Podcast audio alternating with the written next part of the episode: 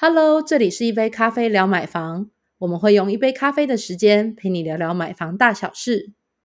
大家好，我是四十岁的二宝妈虾姐。大家好，我是想婚族代表浩。嗨，我是不婚族代表安怡。大家好，我是北漂青年，我是阿嘎。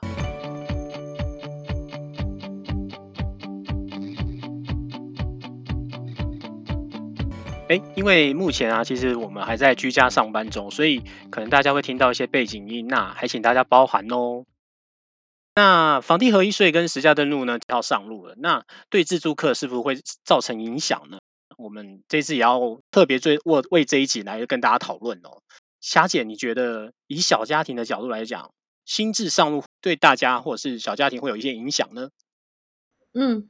呃，我我这边算小家庭嘛，然后其实小家庭大部分都是就是自助客。那如果以自助客来说，其实呃影响不大，好，因为其实自助客对于就是你呃，因为像我才刚搬家快两年，所以其实目前好不容易都安定了，短期之内要再换屋啊，或者再再买新房的几率其实是比较低的。哎，那安怡，你对税率好像有研究嘛？所以这次来请你解析一下，好，帮大家来做说明。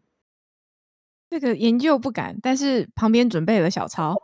所以来可以可以来跟大家说明一下哈。就是这一次房地合一税，它主要是针对这个屋主买卖，当他持有获利了结之后，他的获利去课税，是一个所得税的一个部分。那对自住客来说，其实影响应该是不大。自住客有可能有减免或者是退税的方式。我们先来讲一下他要怎么样去做减免。好了，它有一个税率的一个上限的减免。好，例如说，假设你个个人或配偶，或者是未成年未成年子女，你涉及自用，然后连续持有这个房子六年，然后你都没有出租、没有营业，然后没有租给别人等等的。好，当你去做买卖之后，你的所得，然后算出来你的获利，你的税基，它如果是在四百万以下的话，基本上就免税。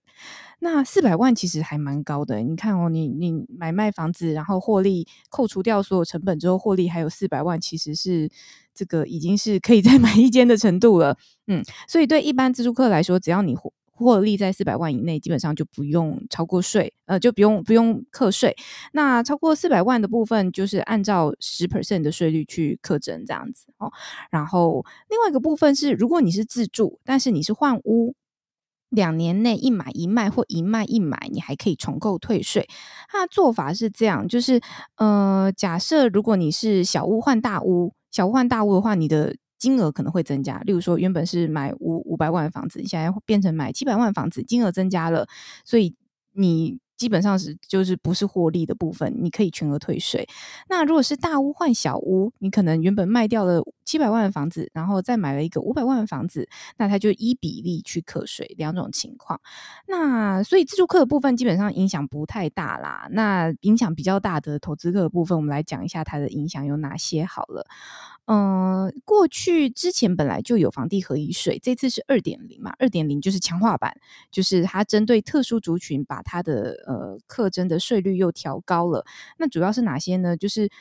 持有超过两年但未超过五年的屋主，好，然后这部分其实是影响比较大。还有你持有超过一年但未超过两年的屋主，我这样讲，原本我们持有超过一年未超过两年，它原本的税率是克三十五 percent。但现在会变四十五 percent，就是增加十个百分点。那原本持有超过两年未超过五年的屋主，他的税率原本是二十 percent，现在会变三十五 percent，增加十五个百分点。对，那简单再举一个例子跟大家讲一下，比较简化的讲法。假设哈，假设小明，小明今天他大概两年多前，他花了六百万去买了一栋房子，然后近期去转手卖掉，然后成交了一千万。好，他买六百，成交一千，然后我们算他进货利四百好了。实物上，他其实还可以扣除掉相关的支出成本啦。但是我们算他进货利有六呃有有有四百万元哈。然后依照原本的税率二十 percent，他要缴税金是八十万。但是依照新的修正的税率变成是三十五 percent，他要缴税金就变一百四十万，从八十万到变一百四十万，其实是差相当多。所以这也是为什么这次投资客、投机客们对于这个房地合一二点零就是非常非常真的是很痛啦，有有对他们影响真的是非常大。对啊，直接增加六十万呢、那也太太心痛了吧？还好我们大部分人都是自助啦，比较多。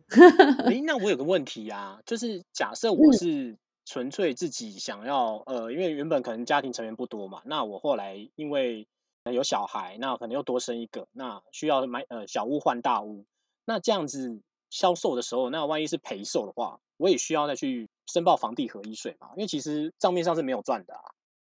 嗯，那呃，这个部分啊，如果卖屋不，其实不论你是赚或赔，其实都要申报税率。好，那就是赔本出售的话，那其实你因为你完成税率，呃，只是到时候，呃，应该说都还在课征范围内啦。那所以你要在一个月内完成申报。那其实到时候顶多就是你可能课征税率是零，就是你要缴的金额是零，但是因为都还是要完成申报，才会以免受罚，就是避免逃漏税的概念。诶，那因为我们七月一号其实还有一个就是实价登录二点零版的上市，这个时候就要那个我知阿嘎，我知道你有做功课，你要来跟大家说说看二点零的部分换了哪一些？好，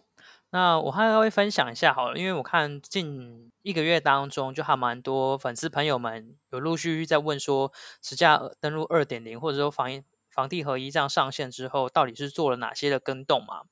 那首先呢、第一个大家到现在应该听到很多人说的，就是地号门牌它会完整的揭露。那目前的话，实价登呃实价登录是只有提供查询成交资讯，只揭露到区段化的地号或者是门牌，例如说呃建国路一到三十号这样子。那之后呢，就是二点零版本，就是实价登录二点零上线之后，就会改揭露到完整详细的地号及门牌资讯。例如说，像刚刚我说的是建国路，然后一到三十号，那它就会揭露出哪笔物件，它可能详细的一个门牌号码，比如说就是中正路一号或者中正路三号这样子详细的资讯。那会溯及揭露已提供的查询的资讯呢，是有达到三百多万笔的成交资讯。那实际上这样的机制是能够让整个交易资讯是更为透明的，因为以往的这种方式，就我们目前这个实价登录的这种只揭露到区段化到地号跟门牌这样的资讯的话，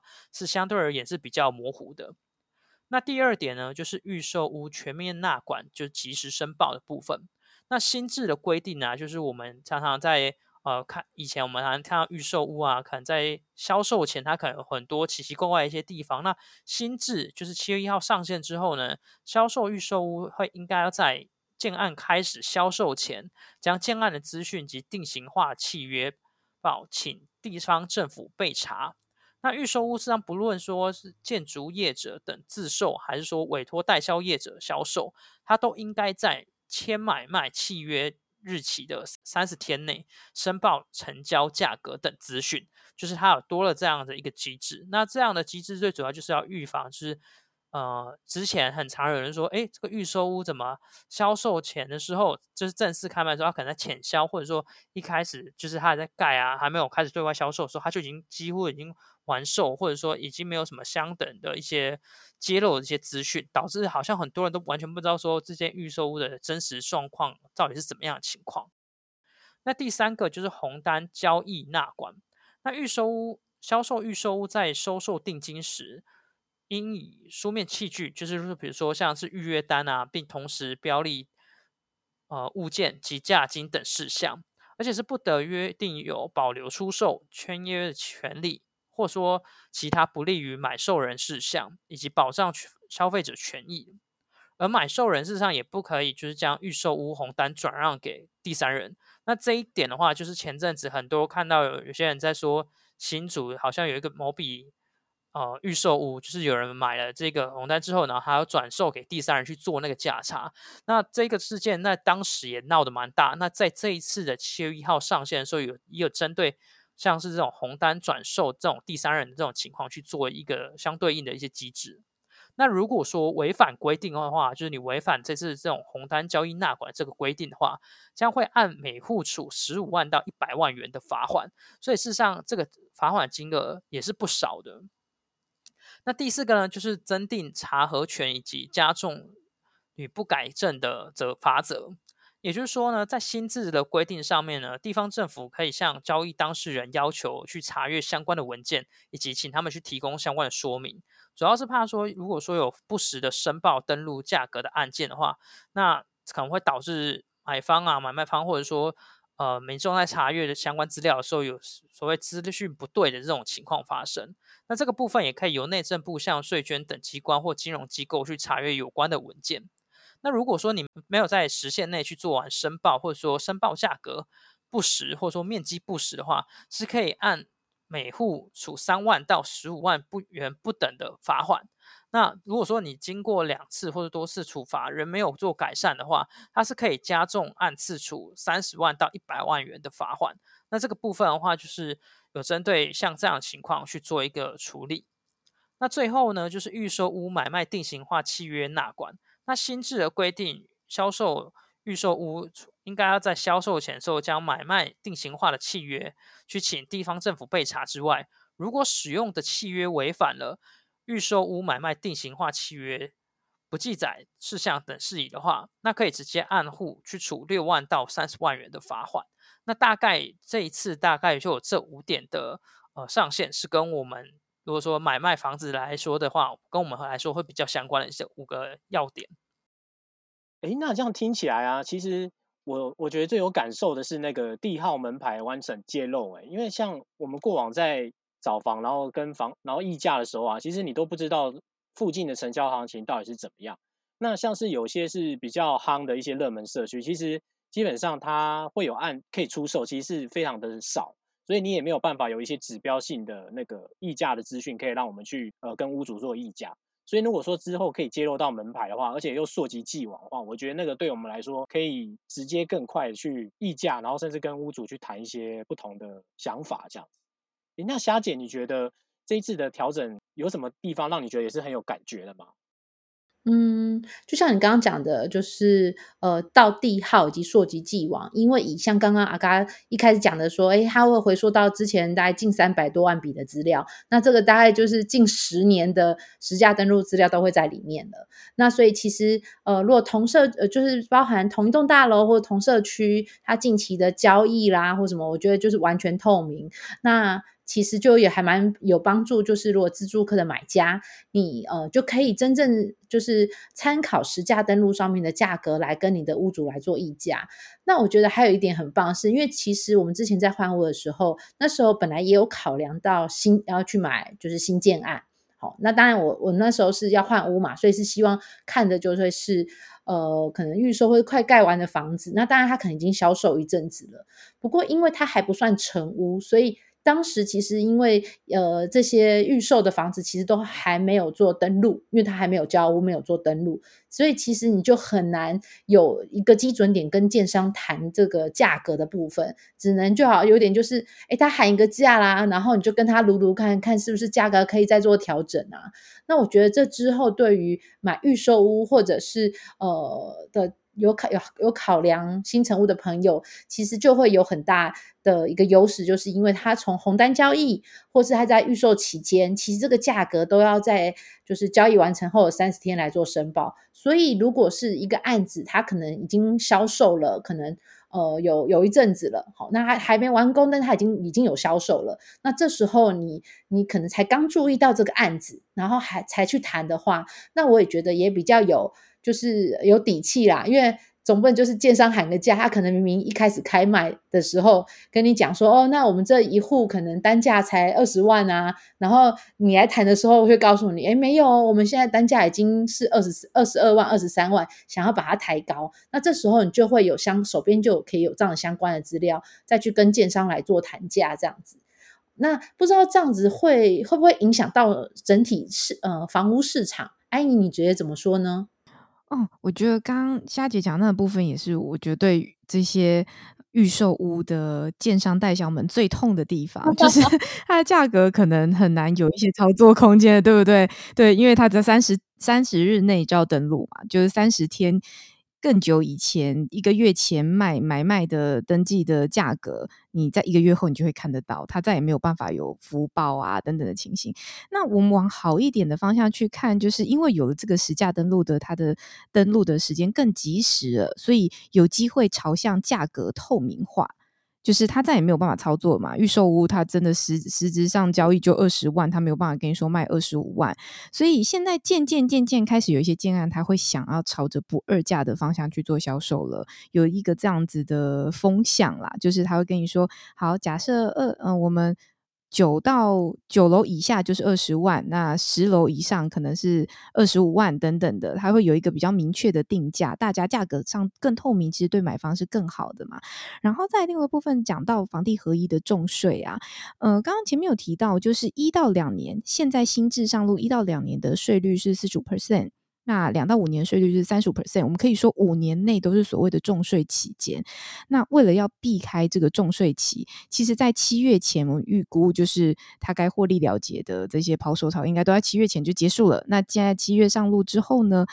基本上市面上持有两呃五年内这个重税期的这个这个待售物件，这个房子它可能会大幅的减少。因为他现在持有五年内要买卖要卖掉，他可能就会遇到这个房地一税的问题。那有几个状况有可能，例如说他会把持有的时间再拉长，他拉到十年甚至十年过后，那其实他就已经脱离了所谓投机客的这种概念了啦，他就比较像是像是长期的投资的状况这样子。那有可能他为了要为了要把那个持有的时间拉长，他可能就不卖，他可能就转租。由售转租，或者是他就是等放长放久一点，然后再去做评估，这样子也担心因为价格不好啦。那么整体来看，不管是房地合一二点零，或是实价登录二点零，然后两个新的二点零的新政新政策上路，它应该对买方来讲都会是一个。呃，更公开透明、更好的方式。尽管啦，有一时候外界对于这个，例如说，我们是不是实价登录的申报可以能够落实，大家会有一个疑虑啊。然后前面阿盖有讲到嘛，地方政府虽然有查核权了，但是呃，他查核的人力是是不是可以充足？其实大家都会有一点困惑。即便实价登录上路到现在已经好几年了，大家对于实价登录的资讯上面的正确性也还是会有一点存疑啦。那我们还是会觉得说价。价格这个资讯跟价格越来越透明，都还算是一个呃房市健全发展的一步，这样子感觉就像在往居住正义的方向又在往又在进步了一点点，这是令人蛮开心的。好，那今天的内容呢，其实是呃应应了新智上路，那呃以上内容都会资讯量有点庞大，那如果说你还有相关的。疑惑想要了解的话呢，也欢迎直接上乐屋网，然后去看我们的相关知识文。那希望也可以帮助你更厘清哦。那喜欢这一集的话呢，也请不吝啬分享给你朋友。那如果有任何的意见呢，也请上粉丝团可以私讯我们，或者是直接寄信到我们的客服信箱，我们都很乐意的为你回答哦。那如果你还有其他的问题或者是延伸的问题，觉得没办法处理，那也可以来信跟我们问问看，我们也许会有不同的意见可以提供给你哦。那今天的节目就到这里啦，谢谢你们的收听，拜拜，下次聊。